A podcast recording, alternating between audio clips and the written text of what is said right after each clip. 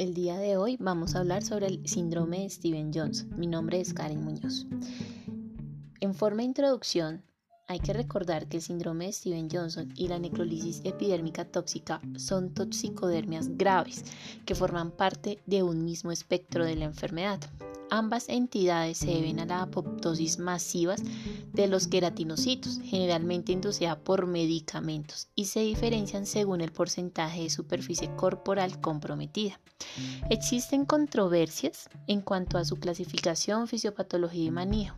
Pese a su baja frecuencia, producen una morbimortalidad importante y son una de las enfermedades más catastróficas en el campo de la dermatología. En cuanto a su epidemiología, eh, hay que tener en cuenta que el síndrome de Steven Johnson y la necrólisis epidérmica tóxica son reacciones idiosincrásicas, infrecuentes y que afectan a pacientes de cualquier edad y raza que consuman algún tipo de medicamentos. El síndrome de Steven Johnson tiene una incidencia anual de 1.2 a 6 casos por millón, mientras que la necrólisis epidérmica tóxica, su incidencia es de 0.4 a 1.2 casos por millón. La segunda predomina en mujeres con una relación de 1.5 a 1 y la mortalidad va a depender principalmente del área de superficie corporal comprometida y de la edad de los pacientes. Se calcula que es de 5% para el síndrome de Steven Johnson y del 25 al 50% para la necrólisis epidérmica tóxica. Ahora, se consideran factores de riesgo para el desarrollo de estas dos entidades presentar acetilación lenta, inmunosupresión, tumores cerebrales tratados con fenitoína y radioterapia simultáneamente, al igual que la enfermedad de injerto contra el huésped o la infección por VIH. Los individuos con VIH tienen un riesgo de desarrollar esta toxicodermia mil veces mayor en comparación a la población en general. En cuanto a su etiología, se han identificado más de 220 medicamentos asociados con este síndrome y la necrólisis epidérmica tóxica. Los más frecuentes son anticonvulsivos aromáticos como la carbamazepina, fenitoína, fenobarbital y la motrigina, que presentan reacciones cruzadas entre sí. También tenemos diferentes grupos de antibióticos para los cuales no existe riesgo de reacciones cruzadas, excepto con diferentes tipos de betalactámicos. Las sulfas, con las cuales no existe riesgo de reacción cruzada con otros medicamentos o derivados de ellas, como los hipoglicemiantes de tipo sulfoniluria, la furosemida y los inhibidores de la ciclooxigenasa 2. También tenemos los antiinflamatorios no esteroideos de tipo oxican como el meloxicam y el peroxicam. Tenemos también otras causas raramente reportadas en el síndrome de Steven Johnson y la necrólisis epidérmica tóxica.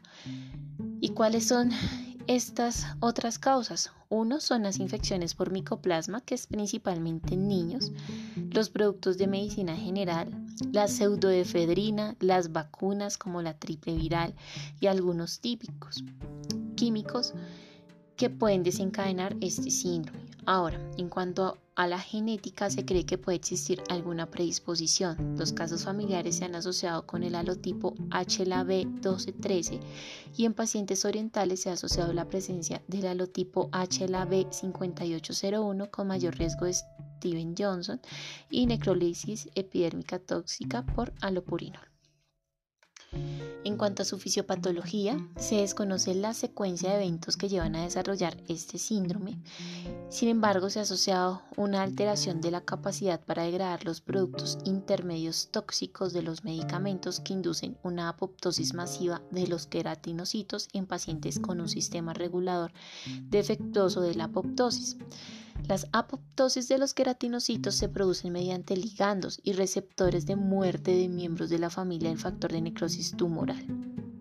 Y el ligando de apoptosis relacionado con el factor de necrosis tumoral o mediante granzimas.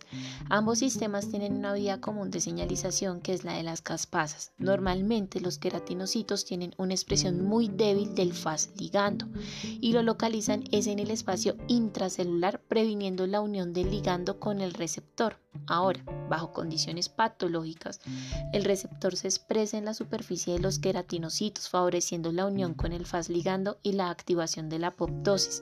Esta unión se puede bloquear selectivamente con anticuerpos monoclonales de tipo inmunoglobulina G.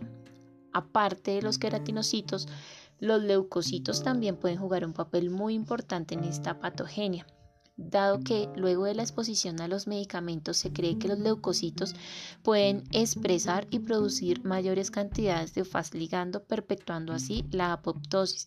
Además, se activa una respuesta inmunitaria con expansión de clones de linfocitos TCD8 citotóxicos y liberación de citocinas, principalmente interferón gamma, que favorece la expresión de faz ligando por los queratinocitos.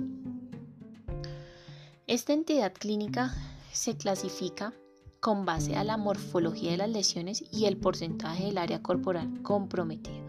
Se clasifica de la siguiente forma. Hablamos de un síndrome de Steven Johnson cuando se compromete menos del 10% de la superficie corporal con máculas eritematosas o de color púrpura o lesiones en diana típicas no palpables. Hablamos de superposición de síndrome de Steven Johnson y necrolisis epidérmica tóxica cuando se compromete del 10 al 30% de la superficie corporal con máculas diseminadas de color púrpura o lesiones en diana atípicamente planas. Hablamos de la necrosis, necrolisis epidérmica tóxica con máculas de color púrpura de bordes mal definidos, consistente en un desprendimiento epidérmico de más del 30% de la superficie corporal, asociada a máculas de color púrpura diseminadas de bordes mal definidos o lesiones en diana atípicas planas. Ahora, también podemos tener necrolisis epidérmica tóxica sin máculas de color púrpuras, pero con bordes mal definidos y consistente en ampollas y grandes láminas de desprendimiento epidérmico del más del 10% de la superficie corporal. No están precedidos por máculas de color púrpura o lesiones en diana atípicas, generalmente compromete el tronco con eritemas y ampollas confluentes cuanto a la clínica, hay que tener en cuenta que esto puede tener un inicio rápido o un inicio más bien insidioso que se puede instaurar en dos semanas. Tenemos que la fase prodrómica se presenta en dos de cada tres pacientes y puede durar hasta dos semanas. Se caracteriza por síntomas inespecíficos como fiebre, malestar general, síntomas respiratorios o gastrointestinales. Posterior a eso se desarrolla una erupción morbiliforme de inicio súbito, simétrico que clásicamente se localiza en el tronco y luego se disemina al cuello, la cara y la parte proximal de las extremidades, generalmente respetando las áreas distales, acral y el cuero cabelludo. Se observan máculas de color púrpura, de bordes mal definidos sobre la piel eritematosa o lesiones en diana atípicas, dolorosas, consistentes en máculas de bordes mal definidos, de formas irregulares, con centro de color púrpura, ampolloso o necrótico y eritema perilesional. Las lesiones deben diferenciarse de las dianas típicas del eritema multiforme, las cuales se caracterizan por presentar tres anillos concéntricos y pueden ser papulares. El cuadro clínico evoluciona rápidamente, en 24 horas en uno de cada 7 pacientes, pero la mayoría es en un periodo de dos semanas. ampollas flácidas y aparece el signo característico que es el signo de Nikolsky, consistente en el desprendimiento de amplias zonas epidérmicas con el trauma mínimo que dejan erosiones exudativas dolorosas. Más del 90% de los pacientes presenta lesiones en la mucosa bucal, con disminución de la ingestión de alimentos, hay desnutrición y deshidratación. También podemos tener lesiones oculares y lesiones en la mucosa genital que pueden ocasionar vulvovaginitis, vaginitis, disuria y retención urinaria, con erosiones, ampollas y úlceras dolorosas que pueden afectar cualquier mucosa. El compromiso de las mucosas puede ocurrir aún en ausencia de lesiones cutáneas serias y en 40% de los casos se comprometen las tres mucosas. Hay signos y síntomas respiratorios como disnea, taquipnea, epistaxis, hipoxemia con cambios radiológicos y en el sistema gastrointestinal dolor abdominal y diarrea de alto débito secundarios al compromiso de estos epitelios los pacientes se consideran críticamente enfermos y presentan múltiples complicaciones secundarias a la pérdida masiva de líquidos en forma transepidérmica, hasta 3 o 4 litros diarios en adultos con compromiso de más del 50% de la superficie corporal, con alteraciones electrolíticas, renales y metabólicas secundarias, así como infecciones bacterianas de la piel con un alto riesgo de sepsis y falla orgánica multisistémica. El proceso de reepitelización se inicia en tres semanas y tarda hasta dos meses en áreas de presión o en pliegues macerados, así como de las mucosas. Se pueden presentar secuelas hasta el 35% de los pacientes y es un poco menor en los pacientes con síndrome de Steven Johnson, tales como cambios pigmentarios, cicatrización aberrante, anoniquia, alopecia cicatrizal, lengua geográfica, estenosis vaginal, anal, uretral y esofágica, úlceras corneales, fotofobia y entre. Ahora el diagnóstico. El diagnóstico se hace por las manifestaciones clínicas y en casos dudosos se confirma con un estudio histopatológico en el que se van a observar de forma temprana necrosis individual de los queratinocitos en la epidermis y en la dermis, escaso infiltrado mononuclear y tardíamente se se evidencian cambios bien establecidos como la necrosis extensa confluente de toda la epidermis. Además, se observan ampollas subepidérmicas y un infiltrado inflamatorio que dependiendo su extensión se podría relacionar con la mortalidad. Su pronóstico. La mortalidad es del 5% para el síndrome Steven Johnson y del 25 al 50% para la necrolisis epidérmica tóxica. La principal causa son las infecciones cutáneas secundarios por estafilococo aureus y pseudomonas aeruginosa principalmente, y el pronóstico es peor que en los pacientes quemados debido al compromiso visceral que pueden tener estas entidades. Tenemos un score que es el SCORTEN, es un método matemático sencilla que sirve para predecir el desenlace del síndrome de Steven Johnson y la necrólisis epidérmica tóxica, el cual consta de siete parámetros clínico-biológicos con un, un, valor igual a un punto. Se ha demostrado que el SCORTEN aumenta durante la hospitalización y es máximo en el día 13. Es útil para predecir desenlaces objetivamente y se debe aplicar durante los primeros cinco días para evaluar también los desenlaces de los tratamientos. ¿Cómo vamos a manejar estas entidades clínicas? Realmente no existe suficiente información para ninguno de los tratamientos.